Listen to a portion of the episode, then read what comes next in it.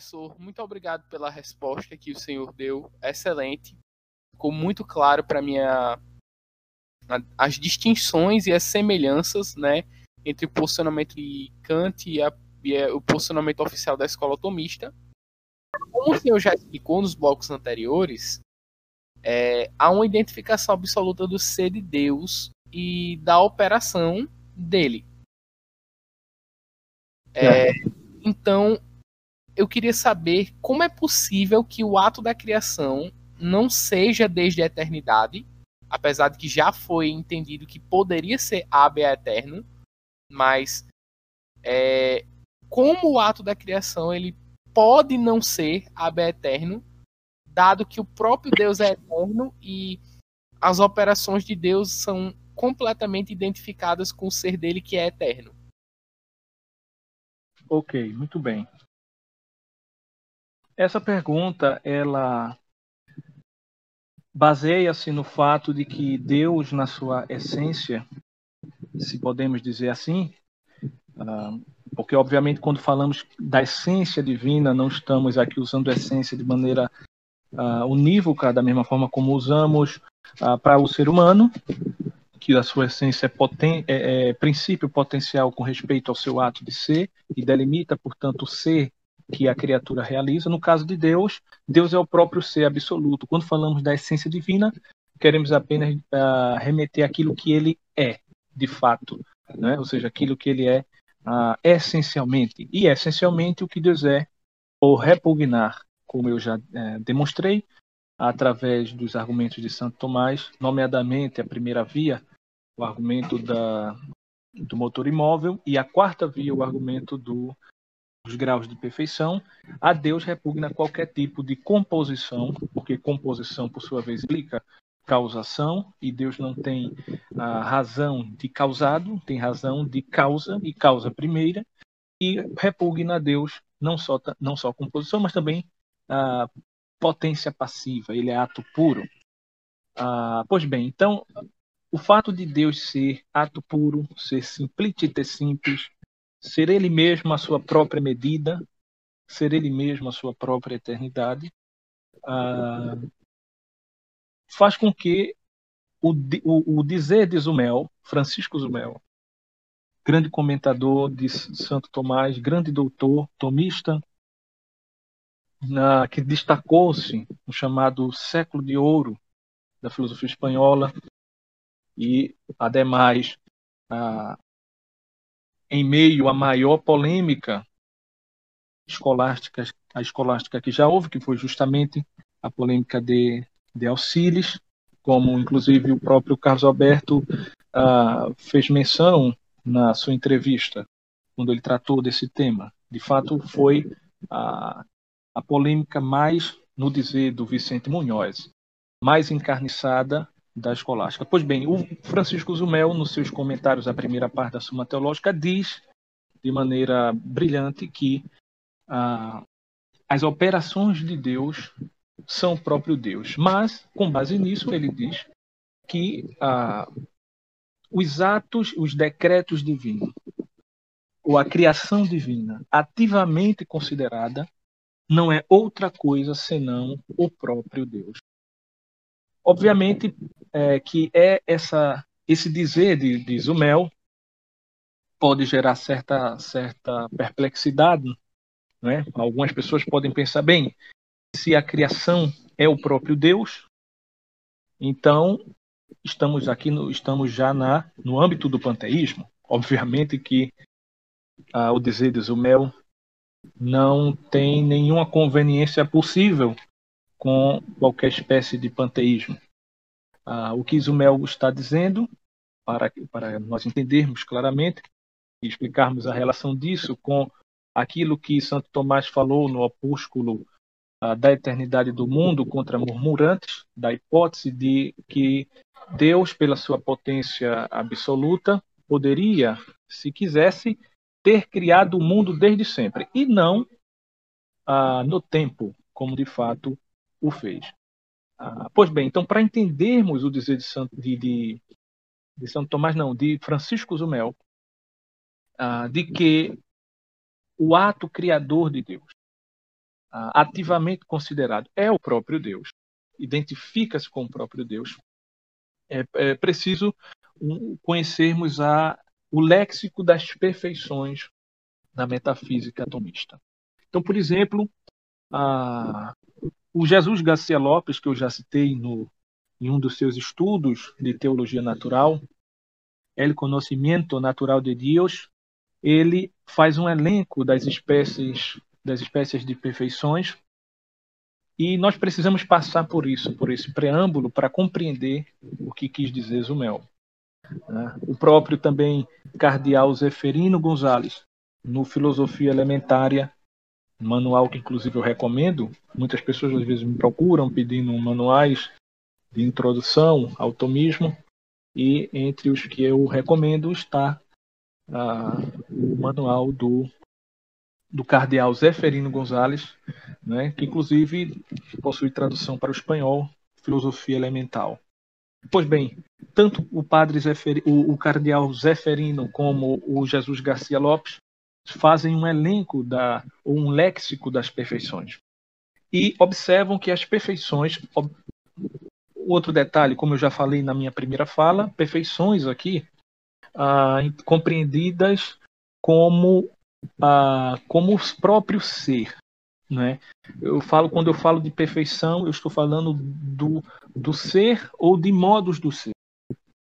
Pois bem, então ah, as perfeições elas podem ser compreendidas ou distinguidas, né, ou separadas em de um tríplice modo. Em primeiro lugar, ah, o cardeal Zeferino fala das perfeições formais as perfeições formais, ah, como, por exemplo, a razão no homem. As perfeições formais. A razão no homem é uma perfeição é, formal no homem. A, a, a, segunda espécie de perfeição, ou de, a segunda espécie de perfeições, são as perfeições virtuais. Quando dizemos, por exemplo, Pedro, ah, que, que é João ou, ou Pedro ou qualquer outro indivíduo, ele está na potência produtiva dos seus pais, estamos querendo dizer em outras palavras que os seus pais possuem potência ativa de fazê-lo. Aí aqui uma observação. Quando falamos potência em metafísica, em metafísica aristotélico-tomista, uh, e nos referimos aos entes como possuindo, por certo ângulo, potência passiva e por certo ângulo, potência ativa, nós estamos dando, ah, no caso específico, por exemplo, da potência passiva, uma existência atual. Ou seja, a potência passiva no ente não é algo que o ente tem atualmente, como se fosse uma parte integrante dele. As pessoas, às vezes, alguns antimetafísicos da filosofia analítica, por exemplo, ah, ao mesmo tempo, e isso é até engraçado, porque ao mesmo tempo em que é, negam o, o vocabulário potência, eles uh, não conseguem escapar do conceito. Né? É uma certa aversão aos nomes é, por parte daqueles que, na pressa de refutar Santo Tomás e a metafísica uh, clássica, é, esqueceram-se de compreender que uh, os nomes não são tão importantes assim quanto os conceitos que os nomes encerram. Ah, pois bem, então quando se diz que um ente tem potência passiva, o que se quer dizer é que ah, aquele ser que ele realiza possui aptidão de ser determinado por outro, por receber uma, uma certa determinação, ou seja, de, de, ser, de ser perfeccionado. Ele tem razão de ser perfeccionado. Não que haja nele atualmente alguma coisa, mas que o ser que ele possui, o ser que ele realiza, tem razão de ser perfeccionado, receber uma determinação uma determinação extrínseca ou no caso ah, nós também podemos falar de potência como integrando né, como integrando ah, como princípio integrante da, da, da, substância composta por exemplo né? Então a gente pode falar que ah, no homem como eu já expliquei quando expliquei ah, quando falei sobre a matéria prima que no homem a sua matéria é princípio potencial certo que está nele. Mas a, a potência, enquanto potência, ela não é uma coisa, um, uma, um algo, um, um, como se fosse uma parte integrante do homem, mas é justamente o próprio ente, a própria substância com uma certa aptidão de receber determinações. Então, quando dizemos, quando falamos de perfeições é, é, virtuais, agora no âmbito das perfeições, da, das, da potência ativa, que é a, a potência de perfeccionar, de, de atualizar, de fazer, né, de produzir o ser em outro, né, de participar algo de si para outro, porque quem tem o, o, o agente ou aquele que tem potência ativa, ele obviamente, por definição, tem algo que o móvel que receberá a determinação não tem. A, causalidade, repito, é uma participação no ser. Portanto, quando dizemos que Pedro está na potência produtiva dos seus pais, o que queremos dizer, na verdade, é que seus pais é, possui Pedro virtualmente, ou tem os pais de Pedro ou de João têm a, a potência ativa para fazê-lo. Potência ativa para fazê-lo. Pois bem, mas eu disse que as perfeições se distinguem triplicemente. Né? Então, perfeições formais, perfeições virtuais e as perfeições eminentes.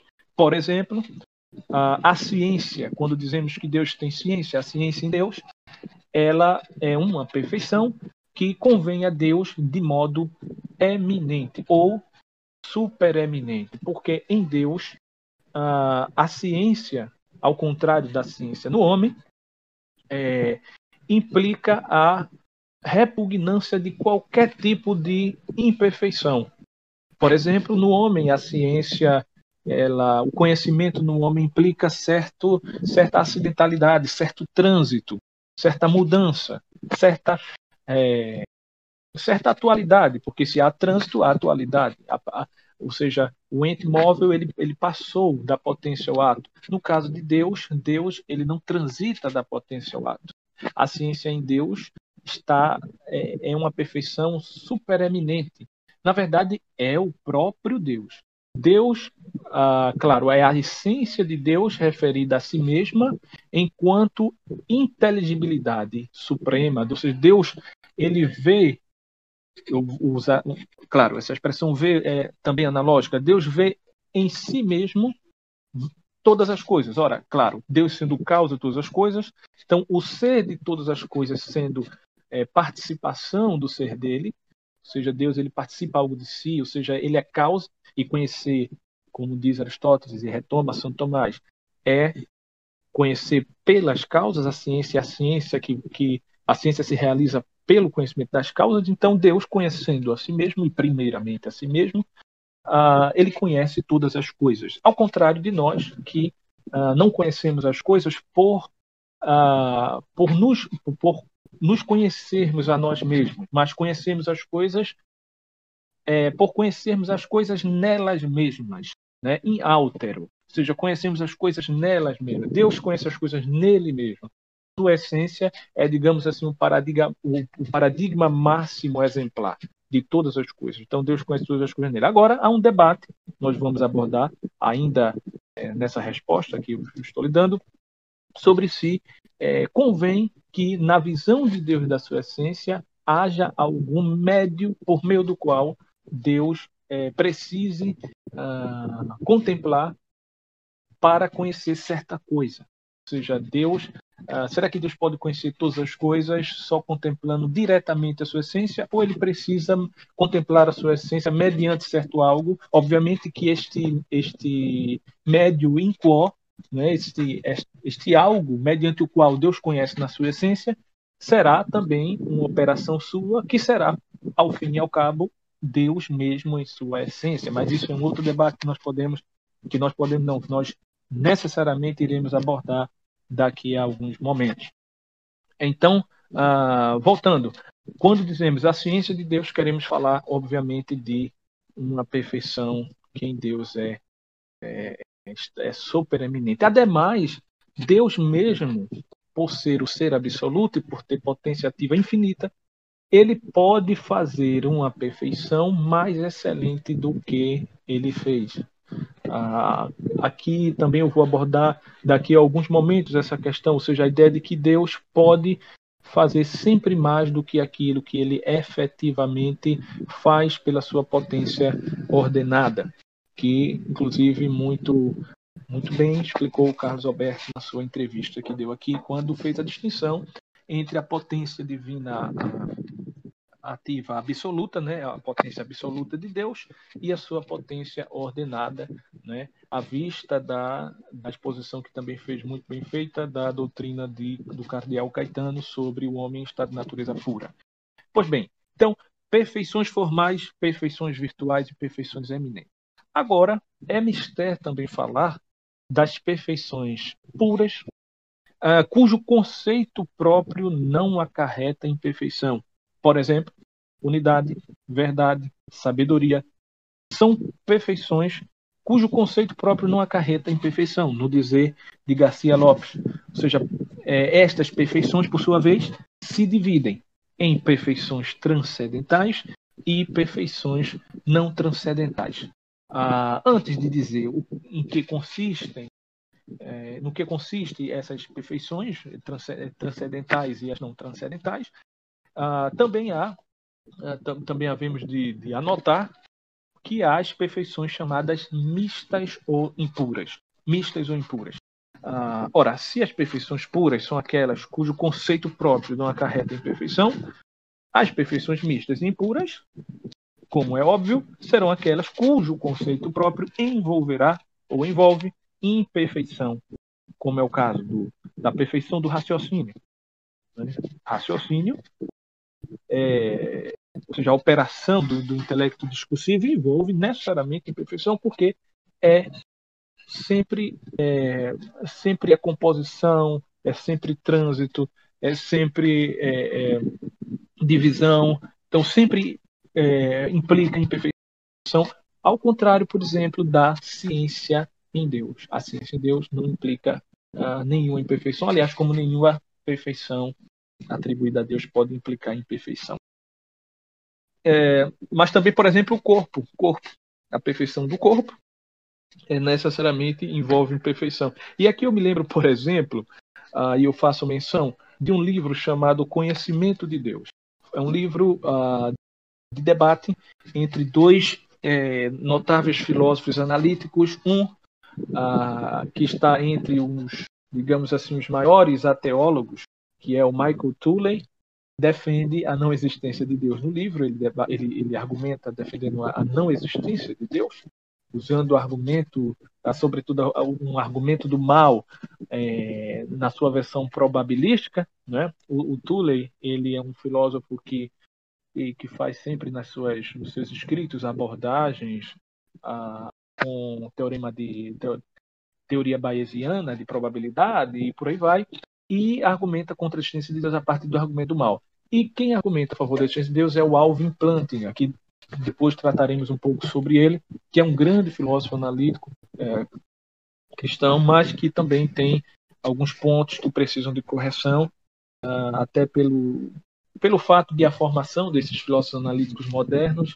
infelizmente, não contemplar o tesouro da, da filosofia clássica. E eu digo isso por experiência própria, porque pela maior parte da minha a maior parte da minha vida foi estudando filósofos analíticos e é, infelizmente não conhecia a riqueza da filosofia é, escolástica é, e hoje ainda não conheço, né? ainda não conheço, mas estou conhecendo um pouco. Mas, pois bem, neste livro, por que eu estou citando este livro? Porque neste livro, é, em dado momento, o Michael Toole argumenta que Deus, ele se fosse tão bom como, como dizem que é, ele deveria ter criado seres humanos assim como super-homens, né? com corpos indestrutíveis, né? que pudessem voar, que pudessem não sangrar, que pudessem não sofrer. Né? Alguns ficariam até alegres se não pudessem é, ficar careca, né? Outros até ficariam alegres se não pudessem engordar, né? E querem até... tem gente que deixa de crer em Deus, né? Porque engordou, né? Aí engordou, ele, poxa, se Deus fosse bom, ele poderia me fazer emagrecer, alguma coisa assim. E o Michael Tooley, ele defende alguma coisa parecida com isso, e ele é um, um dos maiores ateólogos, né? Ah, no entanto, por incrível que pareça, o Michael Tooley pulou o capítulo da metafísica e não conheceu o fato de que o corpo, corpo, ele na sua própria definição, é um conceito que envolve perfeição. Quando o Michael Toole ele pede um corpo, um corpo de um super-homem, na verdade o que ele quer é um não corpo, não é? É um não corpo. Então, ah, se Deus resolve criar o ser humano com um corpo, o corpo necessariamente envolve certa imperfeição que é própria desse corpo, né? Ah, pois bem, então essas perfeições mistas e impuras Infelizmente, o, o Alvin Plantinga não, não respondeu assim à altura essa parte. Outras partes ele respondeu muito maravilhosamente bem. Ah, pois bem, então as perfeições mistas ou impuras, então ah, o conceito próprio envolve imperfeição. Né? Estas perfeições também são chamadas de perfeições unívocas. Agora, eu disse que as perfeições puras elas se distinguem né, e quem está ouvindo a minha exposição, se quiser, pode anotar, se distinguem em transcendentais né, e, e, e puras, obviamente, e as não transcendentais. Né, não transcendentais. Pois bem, as perfeições, ah, as perfeições que são transcendentais são aquilo que o maravilhosamente bem discerniu uh, Eudaldo Formet quando fala em um dos seus artigos sobre o sistema, o, a sistematização tomista da, dos sete transcendentais, não é? que nesta ordem, entre coisa uno, algo, o verdadeiro, o bom e o belo. Né?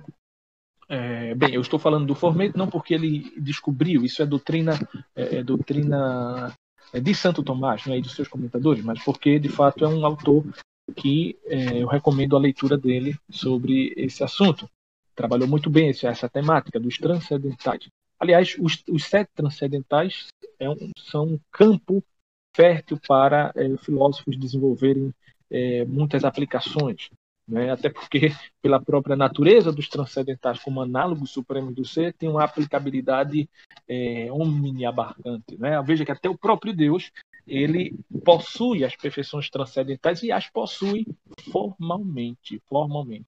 Ah, pois bem, então temos entre coisa uno, algo verdadeiro, bom e belo. São as perfeições transcendentais. Digamos assim, são notas supremas do ser. Né? Aonde a ser realiza por certo algo. Então, por certo algo pode-se dizer que é entre, por certo algo pode-se dizer que é coisa, por certo, por, por certo ângulo pode-se dizer que, que é, é algo é verdadeiro, é bom, é, é belo, podemos dizer, onde houver entre, podemos dizer isso. Veja que até mesmo os demônios e o próprio diabo, Satanás, enquanto ele não é um nada, ele, do ponto de vista das perfeições transcendentais e puras, ele é ente. E, portanto, é coisa, e, portanto, é algo, e, portanto, ah, é uno, e, portanto, é, é, é belo, até belo. Agora, beleza, obviamente, nesse aspecto transcendental. Então, há muitas pessoas que não têm né, tanta beleza, né, no sentido comum da palavra, né, até assustam as criancinhas, mas é, sendo algo já tem certa beleza, beleza transcendental. Ah, não, nós não vamos abordar isso aqui agora é um tema muito abrangente. Aliás, ah, falando em beleza transcendental, temos até o livro do professor Noguet, né, que é da arte do belo, que eu acredito que trabalha essa, essa temática e bem, deu um livro muito grande de aplicabilidade vastíssima ah, pois bem, mas há as. Ah, e agora eu falei, pois bem, menino, quem fala pois bem muito é o professor Nogueira também. Ah, então, as, as perfeições transcendentais e puras e há as perfeições não transcendentais, porém análogas. Né? As perfeições transcendentais e puras são análogas e as não transcendentais também é, são análogas, mas não análogas supremamente. Né? Mas são análogas em algumas espécies, como, por exemplo, a perfeição da vida, né? a perfeição da, do querer, do entender, são perfeições análogas em algumas espécies. Pois bem, como Deus realiza as perfeições? Já foi dito que Deus é o ser perfeitíssimo. Ele é causa do ser de todas as coisas, portanto, deve tê-las, deve ter as perfeições de todos os entes mas ah, como Deus possui essas perfeições? Ora, possui, em primeiro lugar, as perfeições mistas de modo virtual. E as possui de modo virtual, mas não enquanto mistas. Não enquanto mistas, porque se Deus possuísse as perfeições mistas enquanto mistas, ele mesmo não seria simplícite simples. Ele possui as perfeições mistas ah, virtualmente, enquanto sendo ato puro e, e absolutamente e omnipotente e tendo potência ativa absoluta, ele pode realizar ou fazer tudo aquilo que é possível no ser. Né? Porque em Deus, a extensão da sua potência subjetiva é a mesma extensão do que entendemos por potência absoluta, ativa, absoluta ou infinita. Né? Ao contrário de mim, por exemplo, que a minha potência a subjetiva identifica-se com uma potência limitada, a potência daquilo que eu posso fazer. Né? Ah, porque eu sou, em meu próprio ser, limitado. No caso de Deus, que no seu próprio ser é limitado, sua potência subjetiva, é, a sua potência ativa, Deus não tem potência passiva, sua potência ativa e subjetiva tem como extensão uma, uma extensão, a mesma extensão da sua potência absoluta, que é justamente o poder tudo na ordem uh, do ser, né? poder tudo na ordem do ser. Então, Deus possui as perfeições mistas virtualmente, porém, não enquanto misto. Ora, Deus tem também ah, as perfeições transcendentais, como eu disse, de, de maneira formal. Ele as possui formalmente. Ah, possui formalmente as perfeições transcendentais porque elas são notas supremas do ser, não implicam nenhum, não, não implicam imperfeição, conquanto que nos entes participados as perfeições transcendentais elas implicam gradação de mais e menos. Por isso que a Santo Tomás baseou o seu, o sua, a sua quarta via para demonstrar a existência de Deus não em perfeições predicamentais, ele usou é, exemplos no âmbito das perfeições predicamentais, mas o, o, o caminho próprio uh, demonstrativo da quarta via para a existência de Deus foram, são as perfeições transcendentais e puras. Uh, e, portanto, ele pôde ascender até, até Deus. E, essas, e estas perfeições transcendentais e puras estão em Deus formalmente e, portanto, é, estão em Deus segundo a razão de Deus. Né? No dizer escolástico, estão em Deus segundo a razão de Deus. Ou seja, Deus não é belo porque possui, participa da beleza. Deus é a, é, é, é a própria beleza. Deus ele não é, é, é, Deus não é bom apenas por participar da, da bondade. Ele é o próprio bem e assim por diante. Deus não é uno apenas sob certo aspecto. Né? Uh, nós somos unos sob certo aspecto, mas Deus é uno absolutamente. Ele é, uh, no dizer de Santo Tomás, esse separatum. Ele é o ser separado. Ele não, não, não está em nível de igualdade com mais nenhum outro. Ah, pois bem, então ele possui as perfeições transcendentais de, de, modo, de maneira formal e possui eminentemente as perfeições mistas e as, e as perfeições formais. Por quê? Ah, porque pode fazer de um modo mais, eh, no caso das perfeições é, mistas, ele pode fazer de um modo mais perfeito aquilo que as criaturas é, fazem com tais perfeições, uh, e as puras porque, sob a razão de Deus, sob o ângulo em que ele é ato puro, ele possui essas perfeições no seu grau máximo o seu grau máximo aqui intensivo. É um grau tão máximo que uh, se diz que Deus é o primeiro no gênero apenas analo analogicamente, né? apenas analogicamente, porque Deus sequer, por ser o ser absoluto, sequer pode ser gênero, e se, sequer pode estar em gênero, porque o gênero é dividido pelas espécies, uh, e o que, que poderia dividir em espécies o ser absoluto que não fosse uh, que não fosse também ser. Então Deus não é ah, não é gênero de coisa alguma, Deus não está em gênero algum, mas analogicamente Santo Tomás, o próprio Santo Tomás fala de Deus como sendo o primeiro no gênero. Ou seja, ele é, ele é ente, né, analogicamente também falando, ah, porque ele é ente, o primeiro ente, né, o, o primo, né, ele é o primeiro ente. Ah, pois bem, por que eu estou falando tudo isso? Ora, voltando à pergunta, tudo isso foi um, um, uma introdução rápida para começarmos a responder a pergunta feita.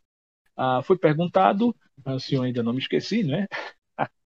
se eu ainda não me esqueci da pergunta, mas foi perguntado a seguinte coisa, né? É, pelo fato de Deus ser o perfeitíssimo, ser ah, absoluto, ser simplícito, simples, e as suas operações serem idênticas à sua própria essência, como é que Deus ah, não poderia é, não ter criado o, o, mundo desde sempre, né? E bem, aqui, como eu disse no início, temos que separar duas coisas: separar a hipótese de que fala Santo Tomás no seu opúsculo no seu opúsculo da eternidade do mundo contra murmurantes, de que Deus poderia, se quisesse, ter criado o mundo desde sempre, e eu vou explicar o que isso significa, e o fato de que as operações de Deus, os seus decretos predeterminantes, as suas seus atos, como, como se diz no dizer escolástico, os seus atos ad extra, para fora, é, são no ângulo em que são tomados ativamente idênticos ao seu mesmo ser, nós temos que separar uma coisa da outra. Ah, e aí eu preciso explicar essas questões das perfeições, porque quando dizemos que Deus, os, os, as operações divinas se identificam com Deus, devemos discernir essas operações divinas por duplo ângulo. O primeiro ângulo é enquanto elas são tomadas na ordem da intenção, sob o ângulo em que são ativas, ou seja, enquanto estão na eternidade ativamente. Ora, Deus é ato puro. Portanto, o dizer diz o Mel que a criação ativamente considerada é o próprio Deus. Isso nada tem que ver com o panteísmo, né? porque teria-se a criação considerada agora sob o ângulo em que se realiza ou passivamente é recebida no tempo que Deus, pela sua intenção, estabeleceu, fosse idêntica a Deus. E aí estaríamos, obviamente, no panteísmo. Mas não é o caso. Deus, sendo ato puro, identifica-se com a sua criação ativamente considerado, considerada nos termos dos seus, das suas operações à destra.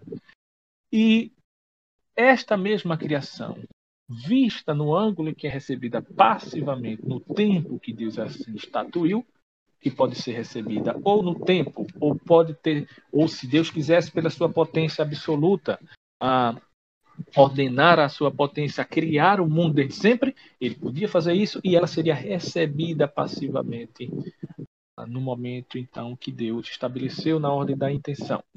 Ah, ora, a ação de Deus ativamente considerada. Vamos pensar um pouco nesta ação de Deus ativamente considerada e vamos pensar com João de Santo Tomás e também vamos usar para é, abrilhantar a exposição a, a exposição feita pelo padre Tomastin na sua Teodiceia, quando falam tanto João de Santo Tomás como o padre Tomastin, que é, aliás o padre Tomastin, infelizmente muito desconhecido ainda no Brasil, inclusive dos tomistas, é, foi um dos maiores metafísicos é, recentes que o, tomismo teve. Uh, foi um homem de uma estatura intelectual elevadíssima, não só no âmbito da filosofia, mas no âmbito da teologia.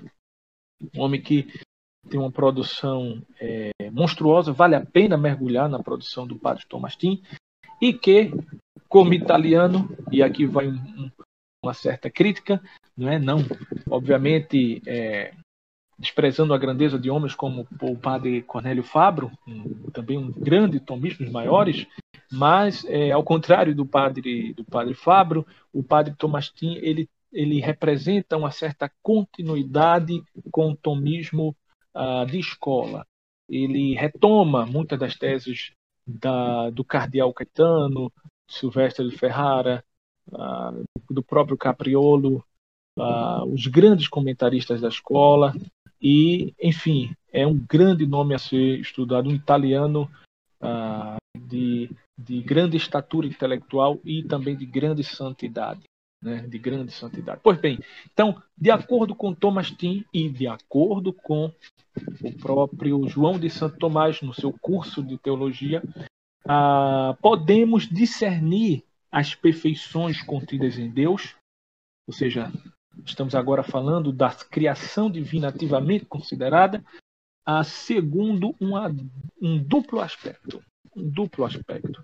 Primeiro aspecto seria segundo o ser físico da coisa, segundo o ser físico. Obviamente que essa expressão físico, que também uh, vai nomear a expressão tomista muito conhecida é, pela pena do Domingo Banhes, é, premoção física. Uh, alguns pensam que física, inclusive até alguns tomistas de, de, de grande produção, por exemplo, o padre é, Antonin Sertiange, ele na sua crítica à doutrina da premoção física, ele confunde a, o, a expressão física de premoção física como se fosse algo material, né? algo completamente inábil, porque o físico, né, tanto do, ah, do ser de que fala João de São Tomás, o segundo ser físico, e o físico de que fala ah, Domingo Banhes, é, na verdade, o ser entitativo da coisa, né? porque chama-se físico para fazer distinção entre a causalidade, a causalidade do fim, que é uma causalidade atrativa, né? que ela traz segundo o segundo é a razão da, da apetecibilidade do ente, enquanto que, a, que o ser físico tem a ver com a própria entidade da coisa e a própria causalidade eficiente. Pois bem, havendo feito essa, essa observação, então a João de Santo Tomás, né, ele distingue o ser físico da coisa, que se liga ao que ele chama de presença física, e o ser intencional da coisa, que liga-se ao que ele chama de presença objetiva. O que é o ser, uh, uh, o ser físico da coisa? Ou o que, que está ligada, que está ligado à presença física? Na ciência de Deus, que nós vamos depois explicar um pouco sobre a, a ciência divina. Mas este este S físico, né, secundum S físico, esse, esse ser é, físico, ele se refere à entidade própria da coisa. Veja, a, a entidade própria da coisa. E o ser, por sua vez, o ser intencional, uh, ou que liga-se à presença objetiva, é justamente a representatividade desta coisa uh, física, no, uh, assim por analogia, assim como o verbo mental encontra-se no intelecto possível. O verbo mental está no intelecto possível e o intelecto possível é aquele que de fato pensa. Né? Ou seja, o verbo mental ele é a coisa enquanto pensada, enquanto é, inteligida, né? objetivamente inteligida. E, por sua vez, se distingue da coisa em seu ser físico, seu ser em sua entidade própria. Pois bem, a ação divina, e aqui tudo isso para explicar o dizer de Zumel, a ação divina, formalmente imanente, por que é formalmente imanente? Porque, como já dissemos, a ação divina identifica-se com o próprio ser divino. A ação divina formalmente imanente é idêntica ao termo interno do ato.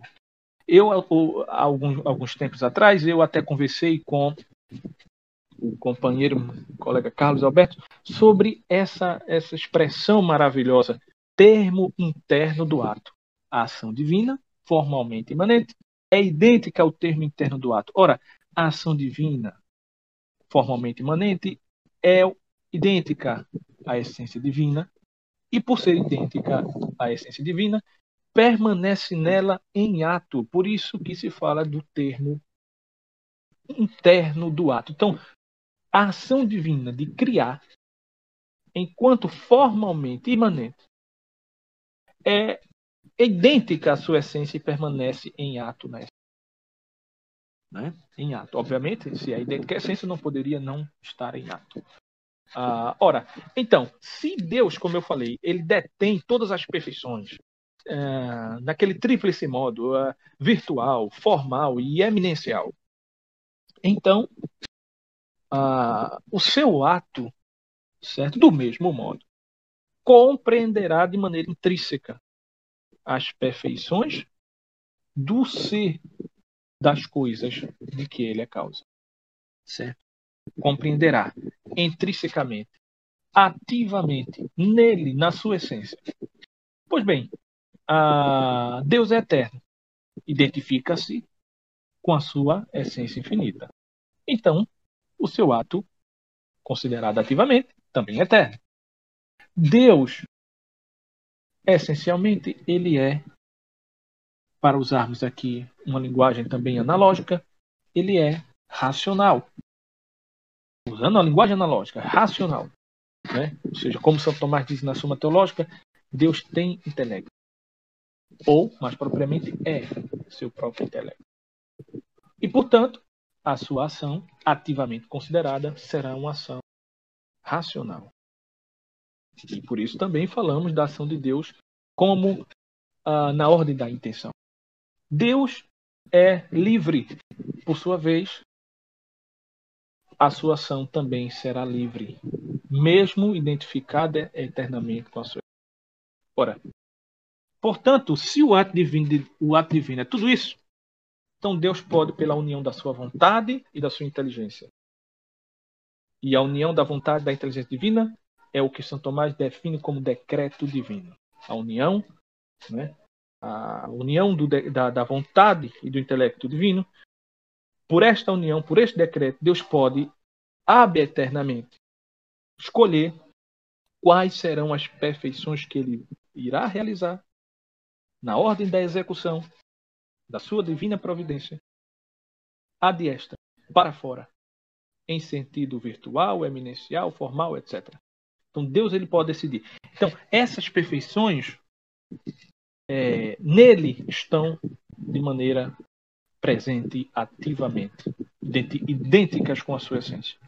E só possuem certa potencialidade, passividade, etc., tomadas como já fora dele. Distinta, a, a criação já distinta de Deus, distinta do seu Criador. Então, se Deus decide criar o universo, a ação de Deus é imanente à sua própria escolha. E aqui há um ponto fundamental na exposição do padre Tomastin e do próprio João de Santo Tomás e também de Ismael, que a escolha divina, a ação imanente de Deus, ativamente considerada na eternidade, ela, é, digamos assim, ela é como algo colocado perante o espelho que reflete para o espelho. A intenção de Deus na eternidade reflete para a própria eternidade de Deus. E ainda estamos no âmbito dos decretos de Deus ativamente considerados. Reflete eternamente todos os seus efeitos que irá criar ativamente e que aparecerão na ordem da execução. Este reflexo na eternidade, ah, por ele, certo? Analogicamente falando, mais uma vez. Deus, ele, na ordem da intenção, ele não só causa o ser físico das coisas, como vê o ser objetivo mediante a produção do seu ser físico, que é como fundamento da sua, ou seja, a presença física entitativa da coisa é na, na ciência divina é o que fundamenta a presença objetiva, que, como eu disse, é semelhante ao verbo mental no intelecto possível. Portanto, tais efeitos compreendidos no ato eterno de sua escolha, que é formalmente sua mesma essência, se reflete primeiramente, se reflete, ou seja, eu falei do, desse reflexo, então se refletem o ser físico das coisas, ou seja, Deus contém, como eu disse, Deus contém as perfeições de modo virtual, ou seja, Deus uh, contém virtualmente a entidade da coisa, porque pode produzi-la. Ou seja, o ser físico da coisa. E depois com base nessa representação é, física da coisa, uh, há um outro, há um reflexo intencional em, em Deus mesmo, um, um, reflexo intencional em Deus mesmo. E daí porque dizem os tomistas que o intelecto divino é causa das coisas, causa das coisas. Mas percebam que no âmbito do que eu estou falando, ainda não há criação realizada. Estamos no âmbito da ordem da intenção. Ordem da intenção. Aliás, o escolástico que talvez melhor dissecou a providência divina na ordem da intenção foi o Francisco Zumel.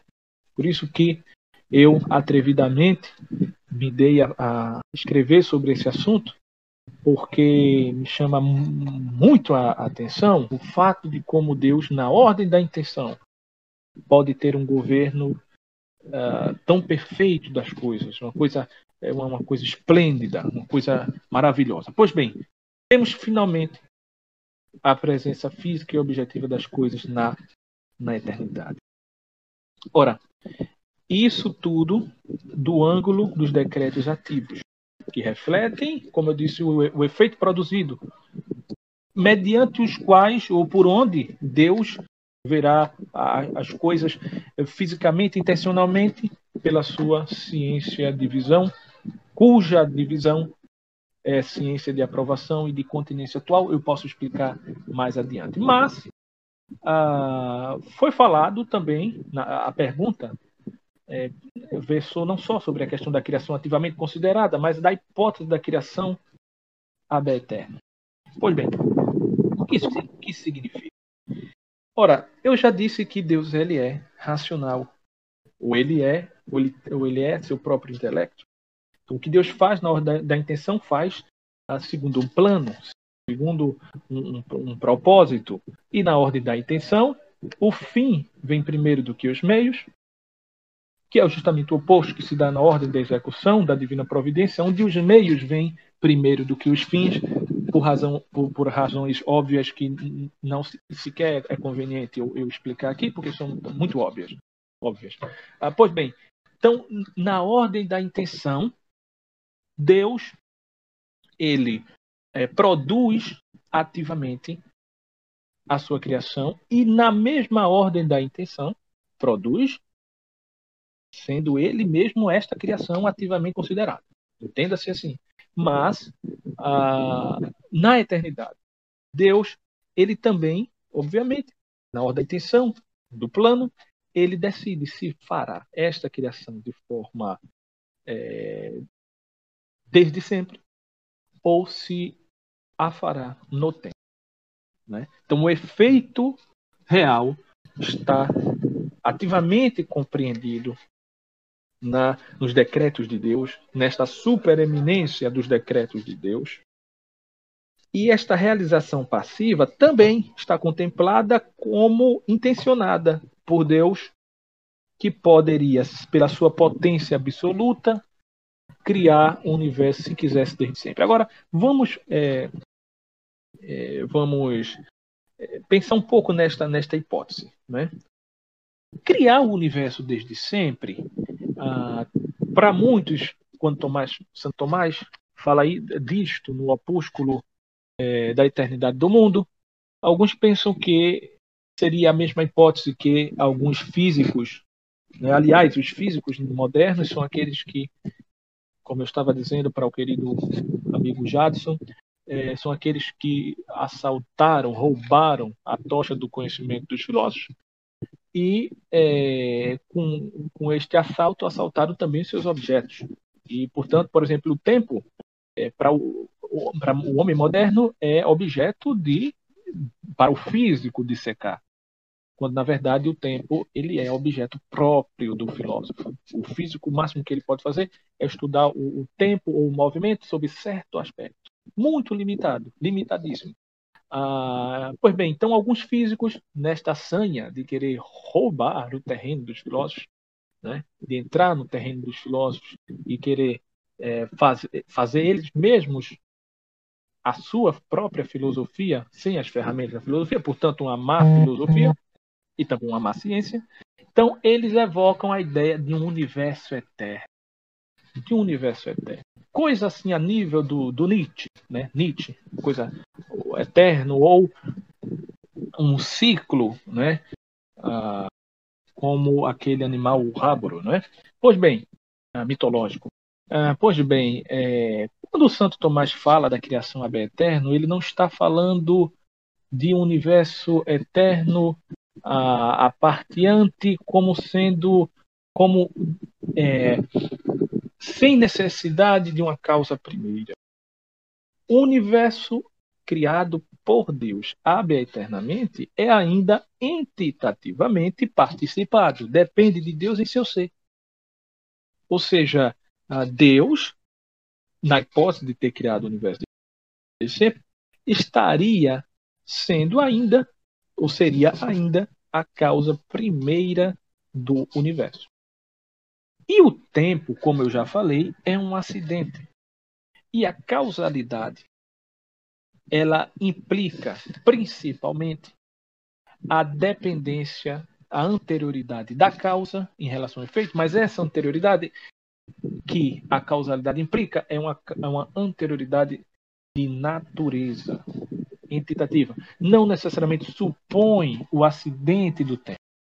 Há coisas que podem ser ah, coetâneas, no entanto, que se subordinam a outras coisas uma coisa coetânea à outra, mas que se subordine por certo ângulo a esta outra coisa. Então, portanto, quando Santo Tomás fala que Deus poderia ter criado o universo desde sempre, do ângulo da sua potência absoluta, ele poderia, se quisesse, não ter feito o universo no tempo, se assim determinasse pela sua providência na ordem da intenção, que se refletiria na ordem da, da execução.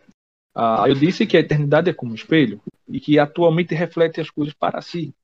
Ou seja, mede os decretos divinos em sua atuação imanente. Ah, e também ah, em relação ao termo passivo, ou, ou como se diz, é, como diz o padre Thomas Tin, né, que esses decretos eles são formalmente imanentes e são virtualmente transeuntes, terminam e vão para fora. Então, Deus poderia fazer com que esse, esse é, termo transeunte pudesse ser desde sempre. É algo que não repugna a razão. Então, uma coisa é uma coisa, outra coisa é outra coisa. Pois bem, acho que ficou clara, acho que essa, essa explicação ficou clara. Continuando o assunto aqui, é, é, a gente vai pular uma pergunta que já foi até respondida nessa extensa exposição da, da quinta pergunta. Né? Então, é, já indo agora para falar literalmente né, sobre o futuro, né, que é uma das partes do tempo, assim a gente pode dizer. É, a pergunta é: qual a diferença entre os futuríveis, os futuros possíveis e o futuro propriamente dito? Futuro, né? Ok. Posso responder, né? Sim, sim, pode.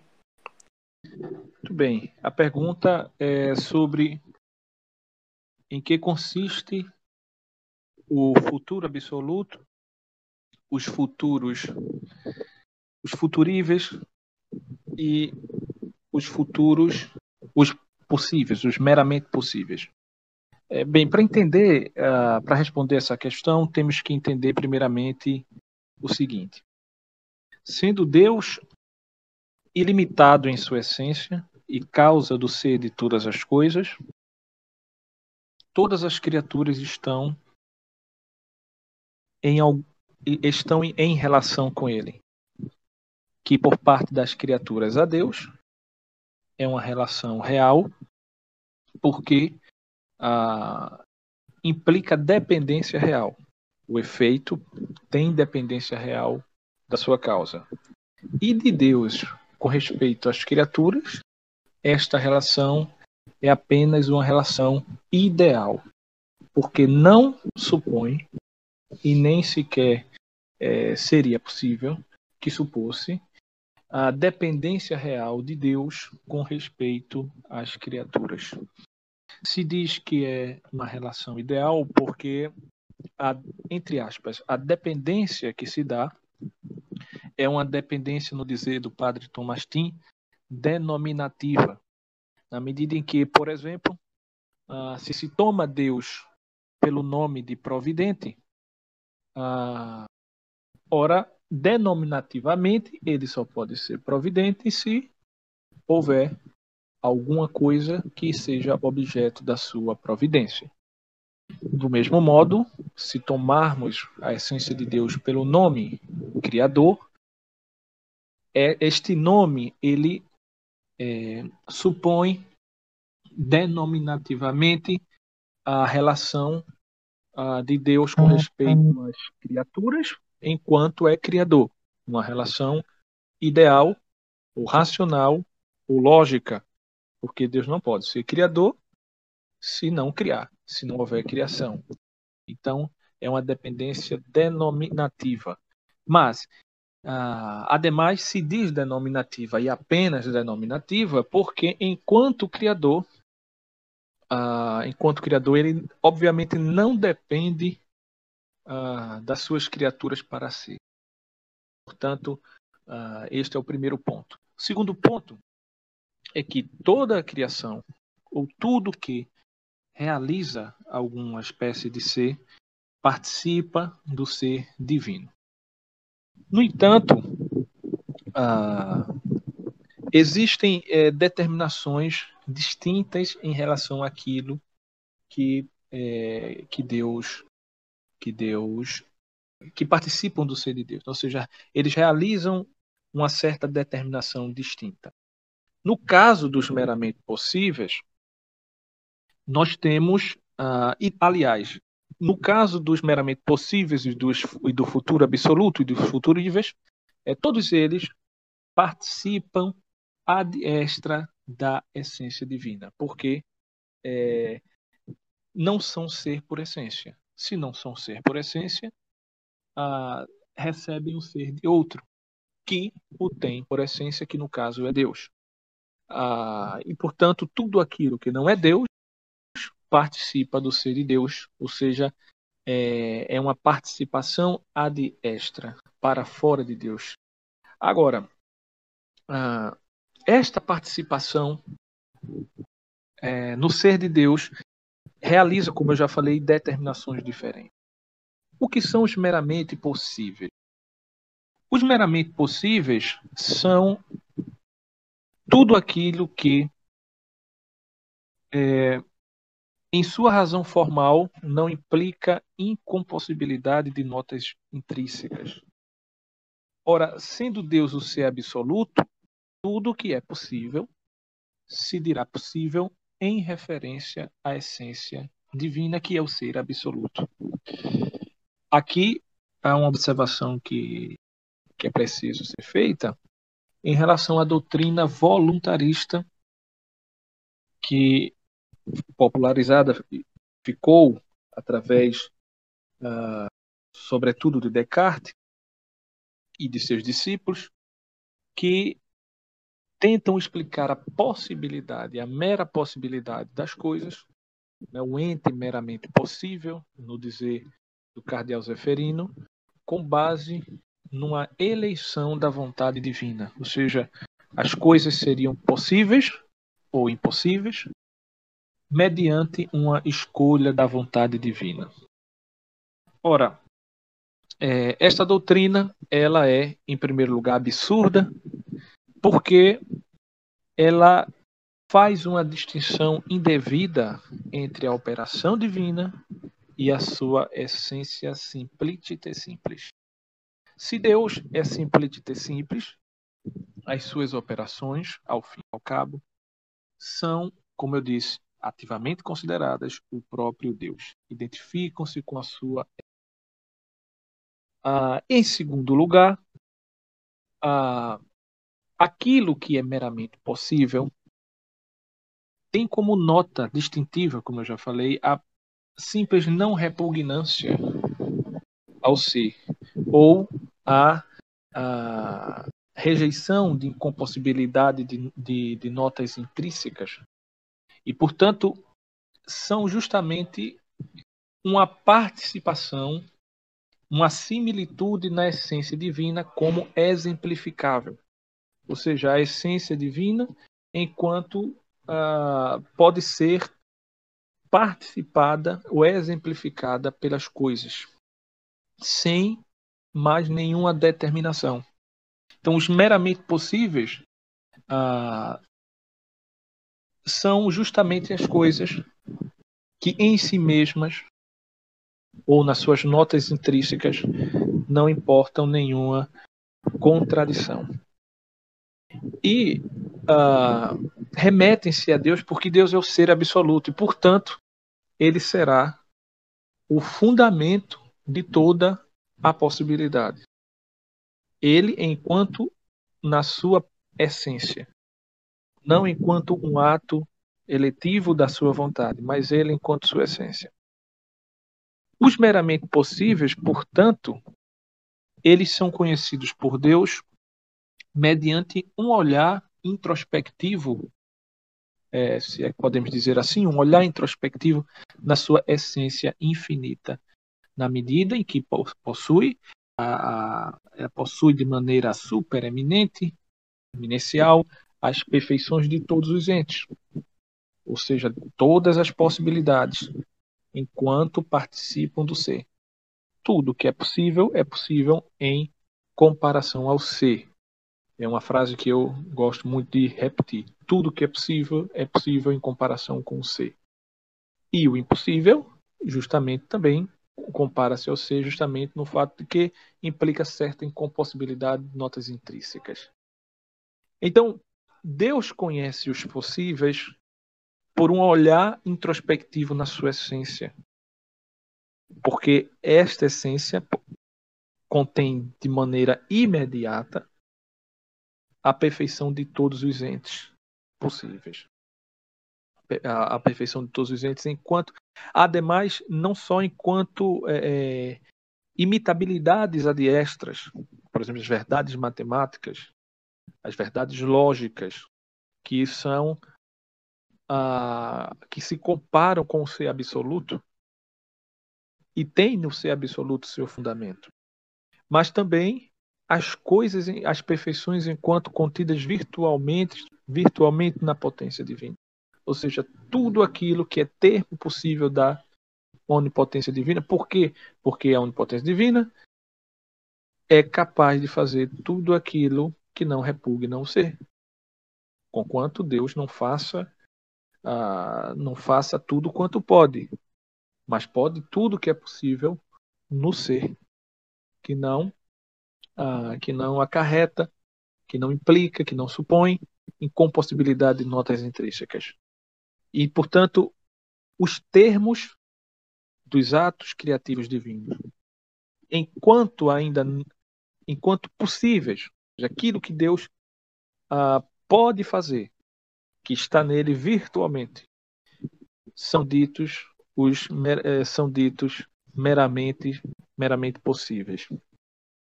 E Deus os conhece por um olhar imediato na sua essência, porque ela é paradigma infinito para exemplificar todas essas esses entes possíveis que enquanto possíveis não estão fora de suas causas, mas estão na sua causa e nela é, são vistos de maneira imediata. E em Deus, os entes meramente possíveis e os meramente possíveis, eles possuem um ser objetivo.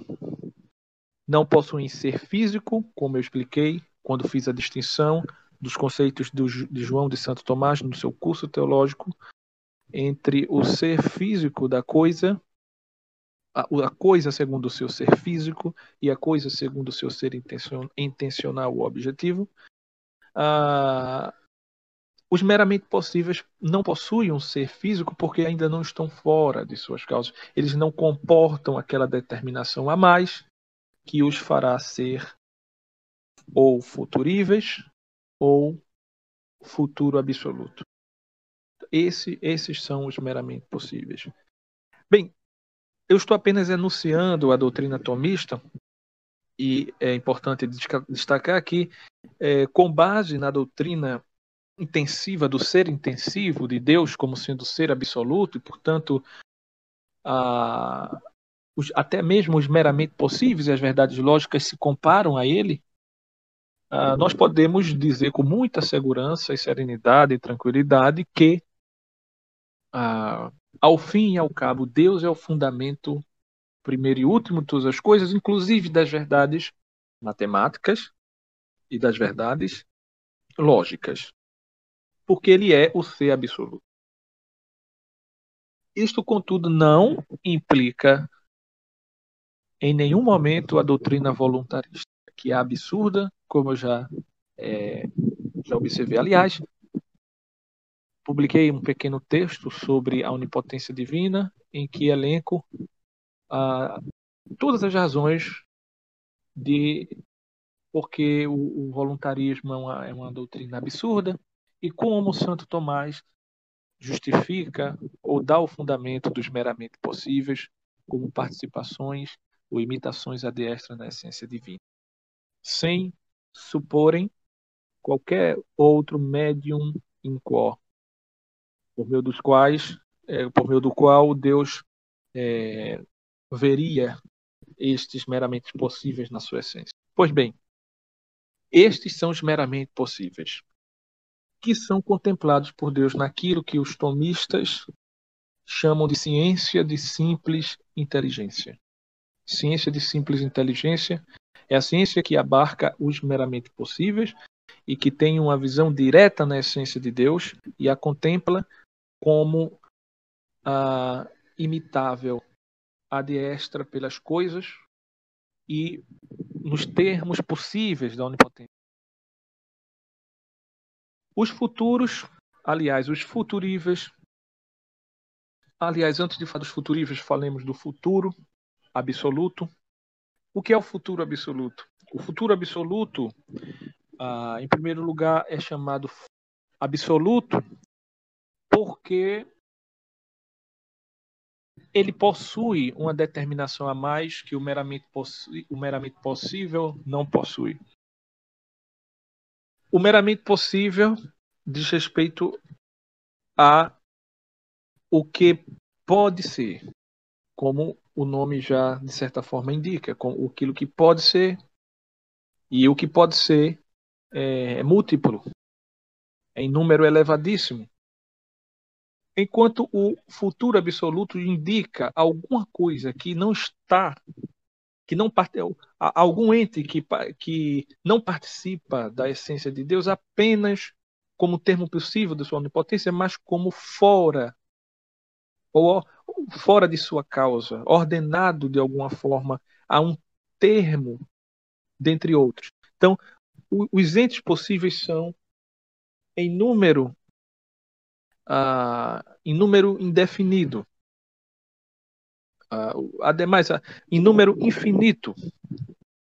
E destes meramente possíveis, quando o ente recebe uma determinação a mais, e na linguagem escolástica ele está, ele é considerado fora da sua causa, ele se diz futuro se esta determinação for justamente a determinação absoluta da vontade divina é, consequente é, na ordem da execução em que Deus decide criar dentro dos conjuntos das coisas possíveis aquilo que ele irá executar efetivamente. É o futuro absoluto. Que é absoluto justamente porque foi elegido por Deus para ser realizado e será realizado e é realizado infalivelmente pela sua vontade consequente e na ordem da execução. Os futuríveis, ou uh, como os jesuítas é, nomeiam, os futuros condicionais livres, é, dizem respeito a uma espécie de futuro cuja determinação a um termo possível é, ainda não está dado de modo absoluto. O exemplo que os tomistas, que alguns tomistas usam, é o exemplo do apóstolo São Pedro, quando o, o padre Garrigou Lagrange, ele coloca no, no seu livro sobre a providência divina o exemplo de Pedro para exemplificar o que seria um futuro contingente, um futuro condicional livre. Futuro, em primeiro lugar, porque o ente é considerado já como fora de sua causa.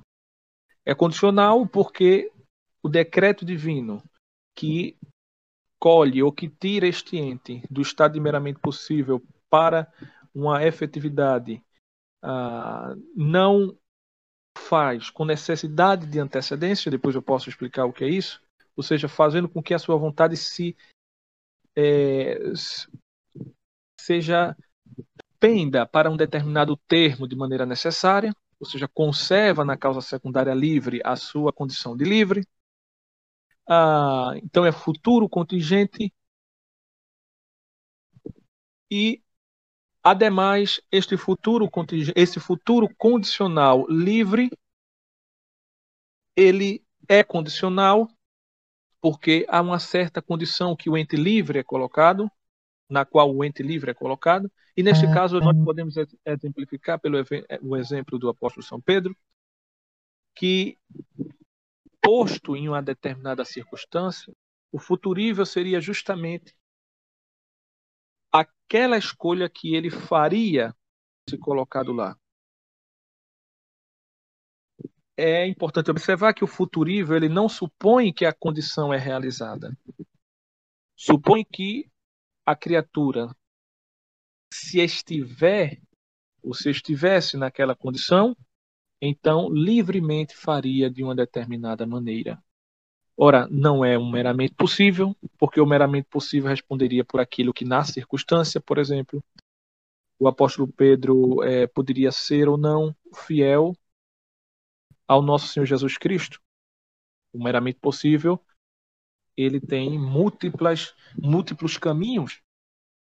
O futuro absoluto diz respeito justamente a Pedro colocado livremente naquela, naquela circunstância e sob determinada condição, já levando-se em consideração a escolha que ele efetivamente fará livremente e por necessidade da consequência, uh, ou em senso composto, em sentido composto, não pode ser diferente do que aquilo que Deus estabeleceu para ser. Então, basicamente, esta é a distinção. E aqui, uh, depois eu posso comentar também, porque essa, essa distinção é fundamental no debate uh, entre tomistas e molinistas, e também entre várias e outras espécies de, de vertentes que há na escola jesuíta, uh, que advogam uma ciência média ou mista entre a ciência de simples inteligência, mediante a qual Deus conhece os meramente possíveis, e a ciência de visão, como faltou acrescentar, mediante a qual Deus conhece tanto os futuríveis, que são os futuros condicionais livres, no dizer dos jesuítas, e o futuro absoluto. A ciência de visão não abarca apenas o futuro absoluto, mas também os futuríveis. Porque ambos é, compartilham a mesma, a mesma característica essencial. Uh, mas, se Deus tem uma ciência média ou mista, então é preciso advogar que entre o futuro absoluto e os futuríveis há uma certa distinção essencial que é negada pelos tomistas com, com, pelos tomistas com base em muitos e variáveis e bons argumentos. Então, basicamente, a distinção, uh, as distinções são estas. É, como a gente está falando, né, sobre os momentos do tempo, a gente está falando sobre o futuro, agora voltamos para o passado. E a pergunta que fica é, é uma pergunta até, vamos dizer assim, é, não necessariamente você precisa conhecer as problemáticas para se pensar nessa pergunta. É, por que Deus não pode mudar o passado? Se, é, se podemos fazer esse ah, tipo muito de boa pergunta. Ótima pergunta. Bem, essa pergunta ela já foi inclusive analisada com bastante profundidade pelos filósofos escolásticos, porque ela é, ela convém justamente na polêmica que eu já mencionei sobre a, a potência divina absoluta e na, na questão em relação ao voluntarismo, se os meramente possíveis é, se dizem possíveis em função da sua mera participação a imitabilidade, na, na imitabilidade e a diestra da essência divina infinita, ou se se dizem possíveis por um ato da vontade divina, da sua eleição. Ah, Para responder essa pergunta, se é possível Deus, Deus mudar o passado, é preciso fazer algumas distinções, porque a partir da resposta é sim por certo ângulo e não por certo ângulo. E que ângulos são estes? Os filósofos medievais, habilmente, fizeram a distinção entre duas espécies de necessidade. A primeira foi chamada de necessidade, que inclusive eu, eu, eu creio que eu acabei de mencionar há pouco, a necessidade da antecedente. E a segunda espécie de necessidade é a necessidade da consequente. Para entendermos se é possível ou não, e em que sentido é possível e não é possível Deus mudar o passado, é preciso entender estes dois conceitos, pelo menos. Na necessidade da antecedente, aliás, necessidade da antecedente, se diz assim porque uh, ela determina a produção de certa coisa. Quando se diz que algo é antecedentemente necessário, é porque uh, alguma coisa foi determinada previamente. Uh, ou seja, esta necessidade ela antecede e antecede, ademais, com razão de causa é, necessária, que produz uma determinada coisa e que, portanto, não, não poderá ser de outra forma em relação ao futuro absoluto. Né? Então, ah, se Deus, por exemplo, antes de falarmos da necessidade da consequente, se Deus, por exemplo, determinou com necessidade é, antecedente que fará um mundo em que é, nós estaríamos aqui agora conversando sobre a relação entre Deus e o tempo, então, ah, pela sua potência ordenada, em vista da sua potência ordenada e em vista à vista da sua da infalível presciência divina, não pode ser o caso de que não se dê aquilo que Deus assim é, determinou, estabeleceu antecedentemente, por esta necessidade que eu chamo de que os escolásticos chamam de necessidade da antecedente ou antecedente. A, a segunda espécie de necessidade seria a necessidade da consequente, que é uma necessidade já supondo ou à vista de certo algo, supondo certo algo.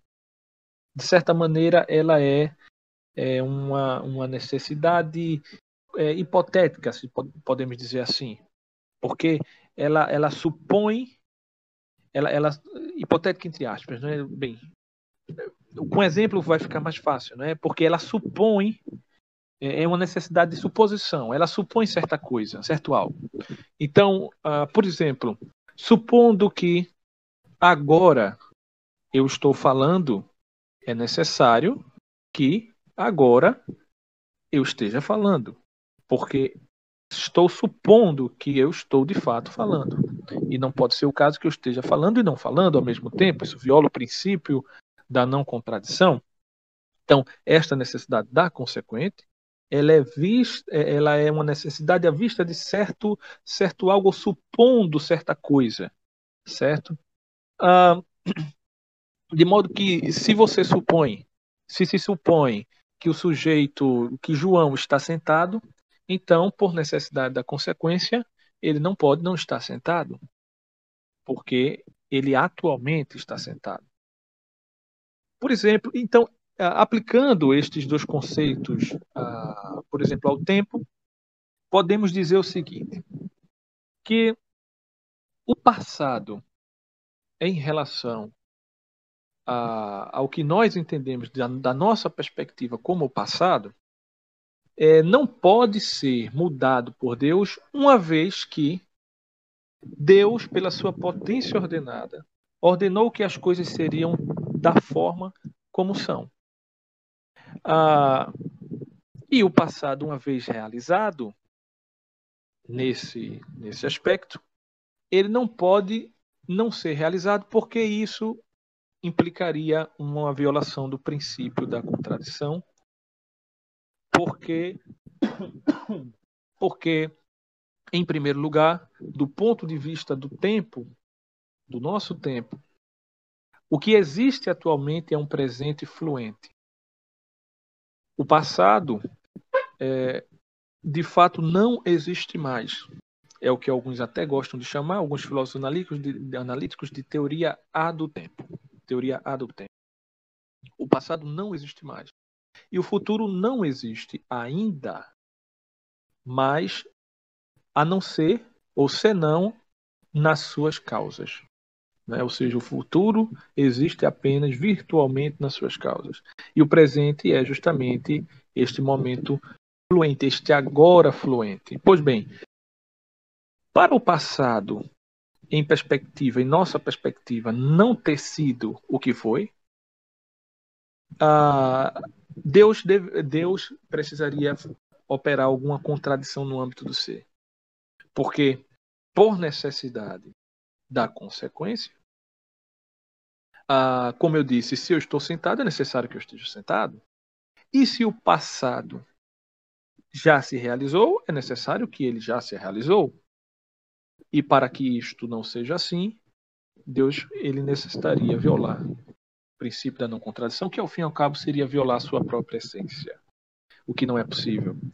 Agora, à vista do fato de que Deus, ah, pelos seus decretos eternos, livremente resolveu criar a ordem de, de coisas da qual nós participamos, podemos, podemos também chamar mundo atual, uma vez que pela potência ordenada de Deus, Deus é, mutacionou o meramente possível em futuro absoluto e o fez assim, ah, livremente, ele poderia, se quisesse, ah, fazer de outra forma. De modo que não seria propriamente mudar o passado, porque não haveria sequer uh, um futuro absoluto realizado. Mas o que seria seria o, o, que haveria seria um, um dentre o conjunto dos, dos mundos possíveis uh, um outro mundo atualizado porque Deus, na sua liberdade, pela sua potência ordenada, poderia ordenar-se a um outro termo que não este. Deus não criou o mundo por necessidade, criou antes sim por liberdade. E poderia até não criar nenhum mundo. E nesse sentido, o que nós perspectivamente chamamos de passado poderia ser um outro passado, mas não no sentido de que Deus mudou que Deus ah, mudaria de fato aquilo que, pela sua potência ordenada, ele já estabeleceu, senão que, pela sua potência ordenada, ele faria de outra forma. Então, isto é basicamente a resposta. E, e a próxima pergunta é um assunto até que já foi tratado, né? que você tem uma proximidade assim especial, assim a gente pode dizer. Né? É, o que é a ciência média? Né? E se e há possibilidade, é realmente possível a existência dessa ciência média? Certo. Muito bem.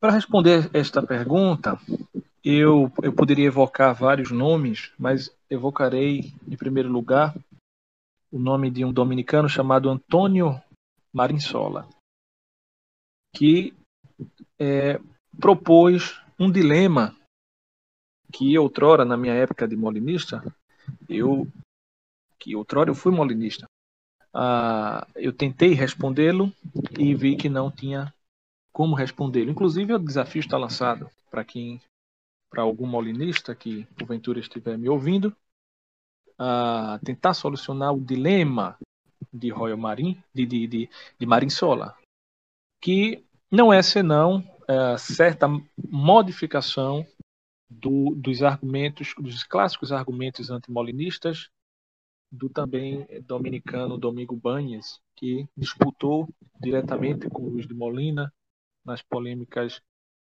nas famosas polêmicas de Alcides. E qual é o dilema proposto por, por Marinsola é, para que eu possa, enfim, explicar o que, é, o que é a, a ciência média? O dilema proposto por Marinsola contra o molinista funda-se na doutrina certíssima da atualidade puríssima de Deus, o que Deus, ou de que Deus é, é ato puro ou não mesclado com potência passiva ou também simplícita e simples. E que, portanto, rejeita qualquer tipo de atribuição de potência passiva a Deus. Ora, obviamente, os molinistas da escola jesuíta, eles advogam a doutrina da simplicidade divina, ao contrário do que observamos naqueles nos modernos e autodenominados molinistas que ah, longe do, da doutrina do próprio Molina e dos molinistas se apressam em negar a atualidade puríssima de Deus, negar que Deus é ato puro, negar a simplicidade divina isso é algo absolutamente atentatório à, à grandeza e à majestade divina e também à própria memória de Molina e a doutrina que esse jesuíta é, deixou na sua concórdia e nos seus escritos. Pois bem, Marissola, com base na doutrina da atualidade puríssima de Deus, rejeita a ciência média porque, segundo ele, e os tomistas com ele, ela acaba por atribuir potência potência passiva ao ser de Deus, o que repugna completamente. Mas antes de dizer por quê, e eu inicialmente lancei um desafio aos tomistas, então preciso expor o argumento. Ah, no que consiste a ciência média? Eu gosto de falar da ciência média em termos de ciência mista. É, é a expressão mista, que também ficou é, famosa através do Francisco Soares, que não foi exatamente um molinista puro, ademais foi um crítico de Molina, ah, mas essa expressão mista, ela é, ela é pedagógica para explicar o seguinte, que ela colhe certo algo da ciência de simples inteligência e colhe certo algo da ciência de visão. Ou seja, ela se propõe como uma ciência intermédia, como uma, uma ciência que é, é mista, possui elementos próprios da ciência, aliás, elementos próprios da ciência de simples inteligência e elementos próprios da ciência de visão. Então, que elementos são esses que faz a ciência média ser também chamada mista? Em primeiro lugar, da ciência de simples inteligência, a ciência média colhe com respeito ao seu objeto, a, o retém a condição de, de repugnância à incompossibilidade de notas intrínsecas. Porque, ah, obviamente, o objeto desta ciência média deve ser um objeto possível. Ademais, a, a ciência tudo que é objeto da ciência média, inclusive da ciência de visão, é uma contração do que é objeto da ciência de simples inteligência, ou seja, é uma contração do possível que recebe uma determinação a mais, o tornando ou futurível ou futuro absoluto. Pois bem, ah, então aquilo que convém à ciência natural, como nota, é, é, nota fundamental, essencial, que a não que a, que a repugnância à incompossibilidade de notas intrínsecas também deve se estender ao objeto desta ciência Mas não só isso. A, da ciência de simples inteligência, a ciência mista colhe a condição de participação nos termos possíveis da onipotência divina. Óbvio, é só um outro ângulo do que eu disse. Por um ângulo, a gente pode dizer que convém ao objeto da ciência mista a não repugnância, aliás, a repugnância, a incompossibilidade de notas intrínsecas. que significa, por outro lado, também a participação nos termos possíveis da onipotência divina. Mas, como ela é mista e colhe certo algo também da ciência de visão, do que uh, o que ela colhe da ciência de visão? Ora, retém a necessidade de decretos da vontade divina que aportem aos meramente possíveis uma determinação a mais. Que determinação a mais é esta? É justamente a determinação que eu, me, que eu aqui eu referi, aqui eu me referi quando falei de Pedro colocado numa determinada circunstância. Então, ah, sob uma determinada condição, o que ele faria efetivamente se colocado naquela circunstância sob determinada condição? Ah, e não apenas o que ele poderia fazer. No entanto, este decreto da vontade divina que o objeto da ciência mista ou média supõe, não é um decreto predeterminante, para usar a terminologia de Domingo Banhes. Este decreto é um decreto na linguagem molinista chamado condicionado. Ele retém a ciência mista em seu objeto retém a necessidade de decretos, mas são decretos apenas condicionados. Ou seja, ah, e se são condicionados, são condicionados a alguma coisa.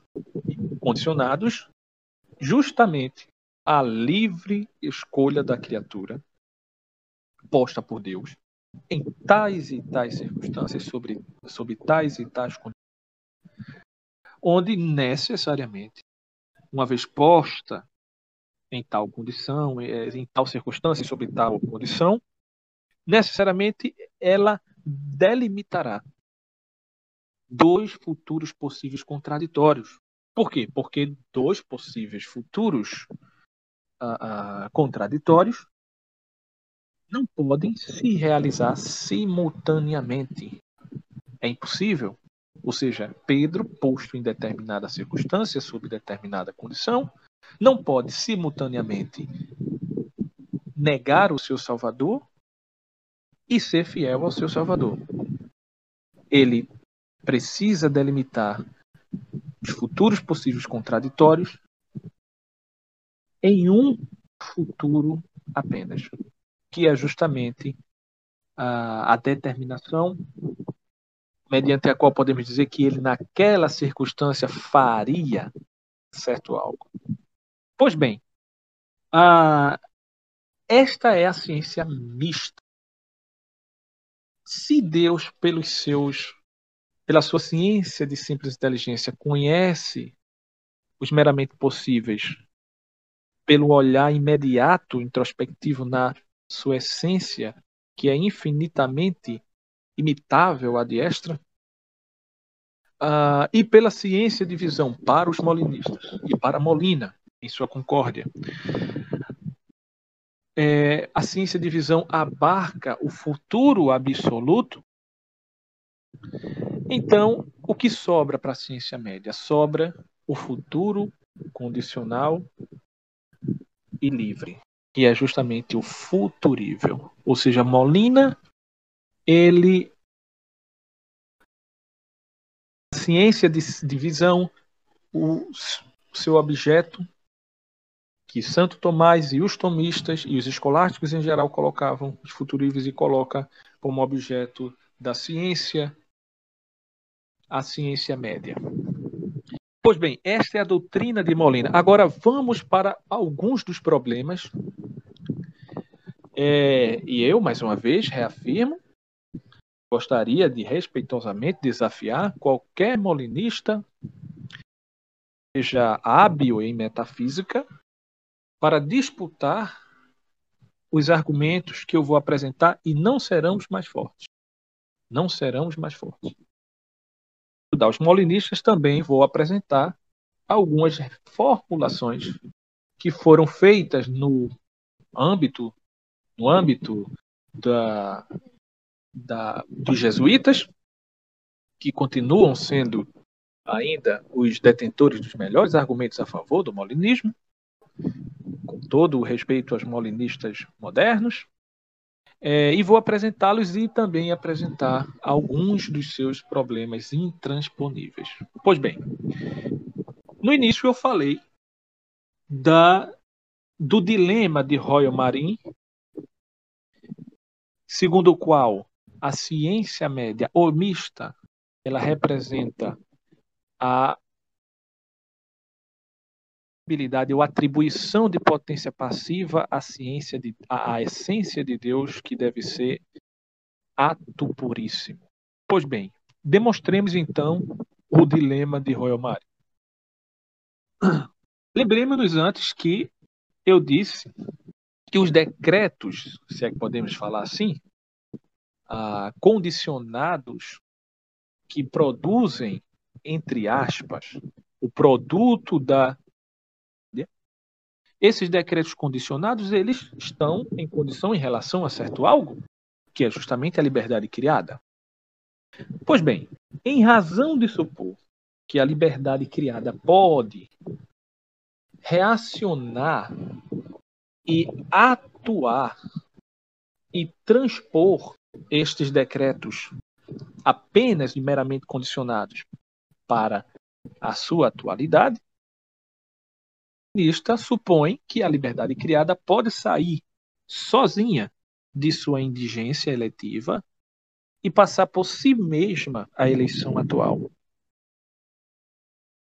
Que a criatura torna-se uma espécie de motor imóvel. Uma espécie de motor imóvel. Obviamente que Molina e os molinistas da escola jesuíta tentaram contornar esta crítica mas, curiosamente, os molinistas modernos, William Craig,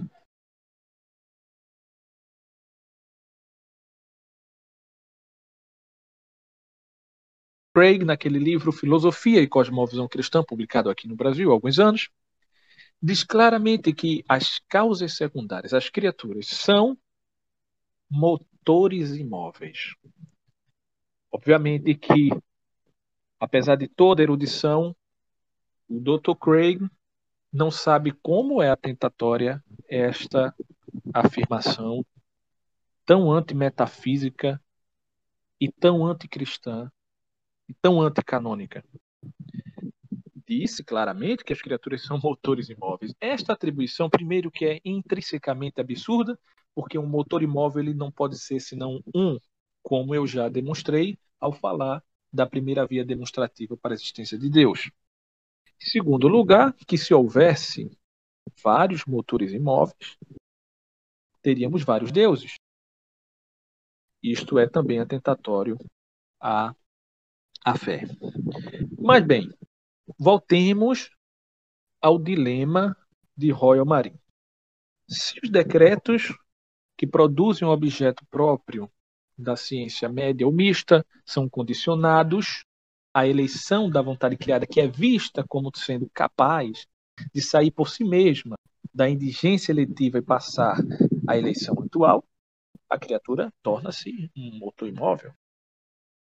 O efeito é, para, para tentar explicar ou fornecer uma explicação é, atinente ao horizonte de possibilidade de uma proeza tão grande por parte da criatura, dela transitar da potência ao ato sem um motor prévio em ato, que inclusive, ah, lembremos-nos, é a premissa, uma das premissas básicas dos argumentos das vias dinâmicas de Santo Tomás para a existência de Deus, é aquele princípio, o axioma metafísico, dado por Domingo Banhes, no seu comentário escolástico a, a Suma Teológica e também na sua apologia, que é justamente o axioma que diz que tudo que se move é movido por outro. Tudo que se move é movido por outro. Ora, a vontade da criatura, ela move-se. Portanto, ela deve ser movida por outro.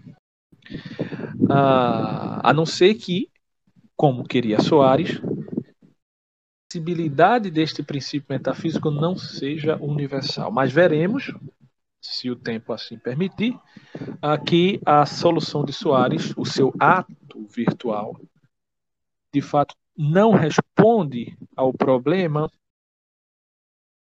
da necessidade do motor prévio, e aliás, o supõe. Supõe o motor prévio. O ato virtu virtual de Soares supõe o motor prévio. Ah, como muito bem disse o padre Carregou Lagrange. Ah, então fez para tentar solucionar este problema? Ele aportou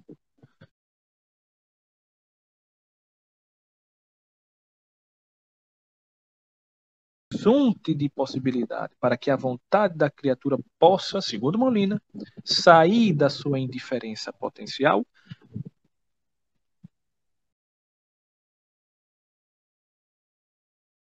pelo concurso, né? porque o concurso não opera previamente, segundo Molina, mas com a criatura. Mas, segundo ele, o concurso apenas é, seria responsável por dar o horizonte de possibilidade para este este, esta proeza metafísica da vontade da criatura sair da potência ao ato.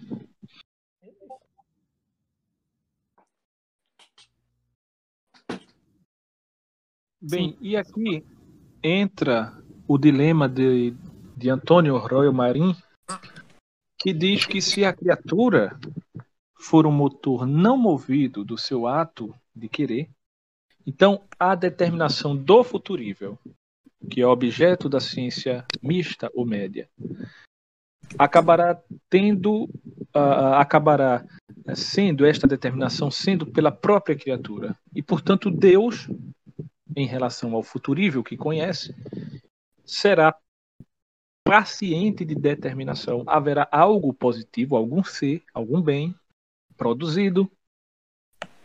E, aliás, no molinismo, nós, nós, nós é, nos deparamos com esta produção em duplo ângulo, ângulo natural e ângulo também sobrenatural, contando apenas, segundo Molina, com o concurso simultâneo indiferente e ah, as graças suficientes que também são ah, concomitantes. Né? Pois bem, uh, esta determinação do futurível na ciência divina acaba tendo a criatura como causa primeira. Causa primeira. E então, então Deus ele se torna paciente de determinações de outro. E, portanto, potência passiva em Deus. O que repugna a sua perfeição, a sua atualidade puríssima e a sua simplicidade simplícita. Então, admitindo futuríveis causados pelas criaturas movidas apenas pelo concurso simultâneo e diferente, nós temos que admitir um Deus composto, causado e imperfeito. Ah, o que seria este concurso simultâneo e indiferente? Seria um auxílio um auxílio divino, não prévio à eleição da vontade criada, que é vista como tendo condições de, por si mesma, transitar da indiferença atual à indiferença da indiferença potencial à indiferença atual. Este concurso não é propriamente na vontade. É como Molina diz, é um concurso com à vontade, ou com a criatura, ou no efeito da criatura realizado por ela, produzindo a entidade do efeito da criatura. Este concurso é simultâneo ou concomitante, porque Deus obra junto com a criatura. A criatura, por incrível que pareça, obrando como causa primeira, hum, a como causa primeira da sua eleição, da eleição da sua vontade, do seu efeito produzido, e Deus, por outro lado, atuando na produção do efeito da criatura, simultâneo. Indiferente porque este concurso ele realmente não faz a vontade tender para termos reais, senão que espera. É essa é a expressão usada pelo, pelo próprio Molina. Espera que a vontade reacione e ela mesma possa propender para determinado termo possível. Ah, muito bem. Ora, uma vez que os decretos divinos meramente condicionados respondem apenas pela condição que é posta por Deus, então a determinação da criatura é, tem uh, tem ângulo, tem, tem razão de é, perfectibilizar ou de atualizar uma certa potência, que neste caso seria recairia sobre nada mais, nada menos do que o próprio Deus. Ora, os tomistas, por sua vez, ah, rechaçam completamente a doutrina de Molina, por justamente, ah, entre tantas razões, atentar contra a simplicidade divina e a sua atualidade puríssima, que inclusive os molinistas modernos já negaram, já renegaram, mas, é, como nós podemos ver, pela qualidade dos textos que produzem, renegaram sim antes é, terem entendido de fato no que consiste a, a metafísica de Santo Tomás e da sua escola. E clássica. Pois bem, os tomistas curam o dilema, o problema proposto por Royal Marim, mediante, mediante a necessidade dos decretos divinos, que, como eu já disse, são a união perfeita entre o intelecto e a vontade divina, e incoam na vontade criada. Justamente aquela aquela entidade uh, aquela entidade indeterminada ou chamada também ens mobile ou ente móvel que não é qualquer espécie de ente produzido por Deus ou criado por Deus mas é um ens mobile um ente móvel incompleto que encoado na vontade da criatura a faz propender da, é, da indiferença potencial à indiferença atual, mantendo a sua indiferença atual, no, no dizer do padre Garrigou Lagrange, a sua indiferença atual dominadora. E, portanto, determina a vontade no seu trânsito da potência ao ato conservando a indiferença potencial e atual. Esta é a doutrina da pré-emoção física, que atua não com a vontade criada, mas previamente a ela. Ora, e o concurso simultâneo? Negam os tomistas? Não, não negam. O concurso simultâneo, aliás, foi conhecido pelo próprio Santo Tomás e defendido pelo próprio Santo Tomás, e inclusive ganhou um lugar, uh, um lugar de, muito, de muita importância no, no, no sistema tomista, que é puramente tomista, de Francisco Zumel, que é o concurso simultâneo como visto como continuidade da premoção física.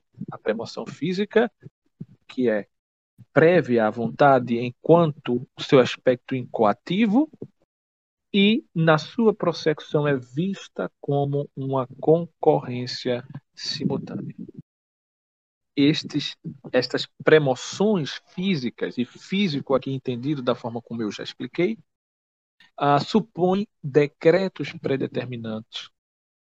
Ou, como dizia, como queria também Francisco Zumel, e com ele outros tantos, como uh, Marinsola, como Padre eh, Francisco Muniz, ou até mesmo o próprio eh, Jacques Maritain, é, supõe, por parte de Deus, ah, decretos de continência atual, ou decretos é, na via da pura eternidade, que nós podemos explicar é, depois. Mas isto não é sequer necessário para é, escapar do dilema de Royal Marim, o próprio Domingo Banhas, com seu rígido tomismo, consegue escapar com felicidade. A, a ciência média, uma vez que não supõe, não, não pode supor decretos pré-determinantes, mas decretos condicionados que serão reacionados pela vontade da criatura, ela, portanto, torna-se, uma vez assumida, ela significa a atribuição de potência passiva a Deus, e uma vez assumindo-se decretos predeterminantes, a ciência média, como essa ciência mista, intermediária entre a ciência de visão e a de simples inteligência, torna-se algo não somente inútil e desnecessário, mas impossível, porque uh, o médium in quo dos decretos predeterminantes são necessários em virtude de Deus ser causa primeira. E se não há decretos predeterminantes que incoam é, pré-emoções físicas na vontade criada, a criatura, ela, como disse muito bem Royal Marin, ela passa a ser causa primeira da determinação deste futuro contingente, deste futurismo. Portanto, pelo ângulo da mera ciência de simples inteligência, Deus não pode conhecer as criaturas sem a determinação, isso nós já sabemos, sem a determinação próxima que a, as tornará, que tornará os meramente possíveis infuturíveis. Ah, porque, como eu já disse, com o exemplo de Pedro, o que Pedro faria efetivamente em determinada circunstância, sob certa condição, supõe, por parte de Pedro, uma determinada uma, uma determinação que é maior do que a simples possibilidade, a mera possibilidade que exige apenas a ausência de incompossibilidade de notas intrínsecas de Pedro fazer isto ou aquilo. Né? E posto em uma situação em que há dois futuros possíveis contraditórios, é óbvio que Pedro fará um deles, porque não pode fazer ambos ou não fazer nenhum. Ah, não pode fazer nenhum, não pode deixar de fazer um, porque é livre. E não pode fazer os dois, porque contraria o princípio de não contradição. Então, ah, como resolvem os molinistas o dilema de Royal Marin para não usar tantos outros argumentos? simplesmente não resolvem. Molina, com seu concurso simultâneo, ah, não consegue dar conta é, deste problema. Mas, para facilitar para os molinistas a situação, ah, podemos, por exemplo, conferir na obra de um grande molinista, historiador, inclusive, da história, da doutrina, de, de toda a crítica metafísica que se deu em torno da, da, das polêmicas de Alcides, que é o jesuíta padre Theodore, Theodore de Regnon. O padre de Regnon ele tentou uh, dar uma solução ao problema de Molina e a, a, além de ser um dos maiores estudiosos da, das polêmicas de Alcides, foi uma das mentes molinistas mais brilhantes entre os molinistas, podemos citar muitas.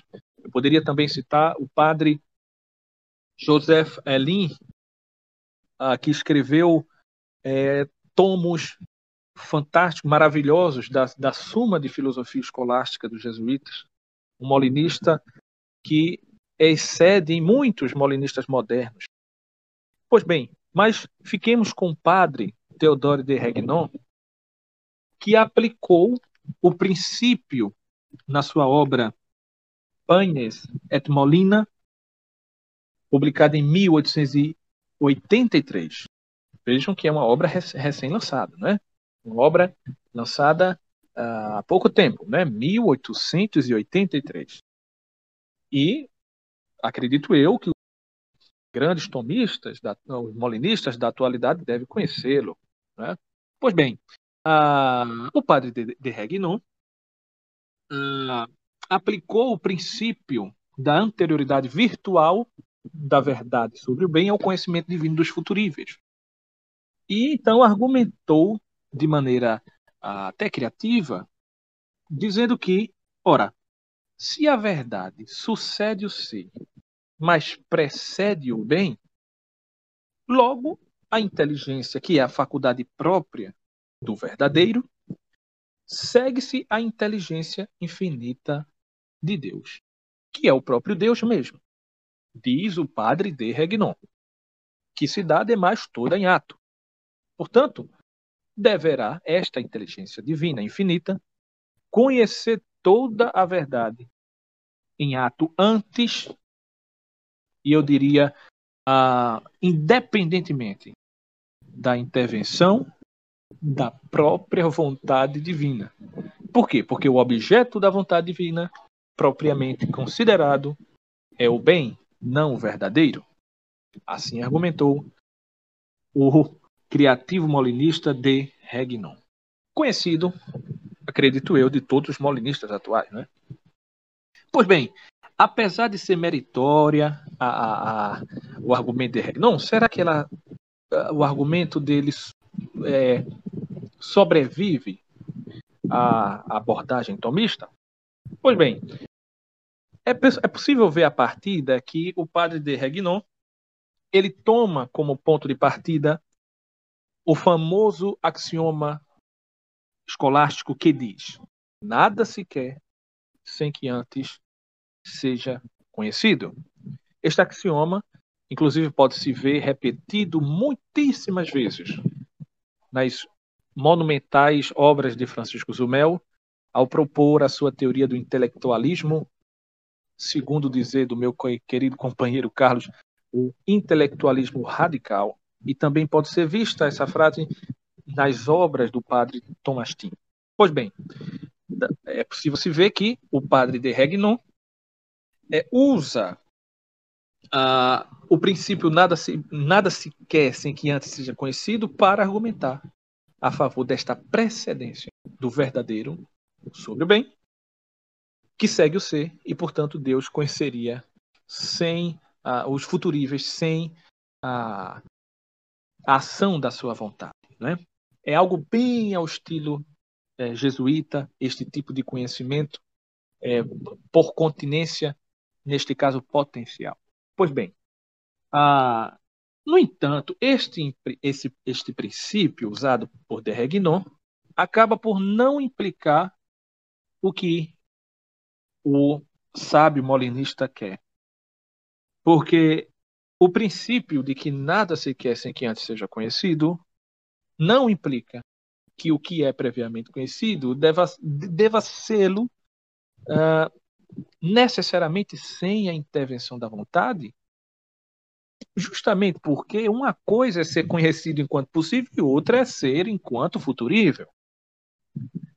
Ora, uma coisa conhecida enquanto possível, como eu já expliquei, Deus a conhece ah, justamente antes, independentemente de qualquer decreto divino predeterminante. Porque o possível justamente diz respeito apenas à sua não repugnância ao ser, ou a aquilo que é possível implica apenas a rejeição da incompossibilidade de notas intrínsecas. Em contraste, o que é conhecido não enquanto possível, mas enquanto futuro ou futurível, importa uma determinação a mais, que o mero possível não tem. E o futuro futurível tem esta determinação que diz respeito justamente ao fato de que, repito milhões de vezes, para que os molinistas não esqueçam e de preferência anotem, Pedro faria livremente algo e não simplesmente poderia fazer certo algo, que seria justamente objeto da ciência de simples inteligência. E faria livremente certo algo em determinada circunstância, ou seja, trata-se certo? Trata-se justamente daquilo que é possível recebendo uma determinação a mais. O, o, o, meramente possível é transmutado em futuro pela natureza hipotética e livre, ah, que eh, por ser um futuro hipotético poderá se realizar ou não, não importa. Ah, o futurível ele não necessariamente ele precisa é, importar essa, essa, determina, essa determinação que o futuro absoluto implica. E pode se realizar ou não, dependerá do decreto absoluto, uh, divino e executório. Pois bem, uh, contra o argumento de De Regnon, basta apenas citar tranquilamente, com toda a calma e serenidade, duas linhas não precisam ser três, nem quatro e nem cinco. Só duas linhas. Aliás, uma e meia do padre Garrigou Lagrange, Lagrange que ah, Ademais, eu, como caudatário de uma outra linha concernente à, à doutrina da providência, que é a linha justamente do padre Marissola, que é caudatário de Francisco Zumel, tem críticas ao padre Lagrange. Mas não precisamos, não precisamos é, é, evocar aqui um Marissola, evocar um Francisco Zumel, evocar grandes outros nomes, né, um Alberto Del Prado. Não basta o Lagrange. Lagrange diz assim, ah, inclusive eu separei aqui esta citação, ah, porque sabia que mais cedo ou mais tarde essa questão do molinismo iria aparecer. Pois bem, então, numa obra publicada em 1919, ou seja, também há pouco tempo, é, o Lagrange diz assim: em verdade, o verdadeiro precede o bem. O verdadeiro precede o bem, e nisto, digo eu, né? O padre de Regnon está correto. Porém, o verdadeiro, ele segue o ser. E anteriormente a todo decreto divino, os futuríveis não têm ser determinado. Ponto. Com uma linha e meia, o Garrigou Lagrange ele consegue uh, rebater páginas várias do padre de Regnon. Ora, portanto, com base nisto, permanece a pergunta. Então eu insisto no meu desafio, respeitoso, aliás. Pergunto aos doutos molinistas, respeitáveis, obviamente. Se forem teístas personalistas, não são respeitáveis assim nem tanto. Mas se forem clássicos, são ainda bastante respeitáveis. Ah, que digam a nós tomistas, e a mim, que sou dos tomistas o menor, como Deus pode conhecer os futuríveis, queridos? Antes independentemente dos decretos predeterminantes, se sem esses decretos predeterminantes, as causas próximas estão em si mesmas indeterminadas. Talvez por isso que o próprio De Regnon apelou para o mistério.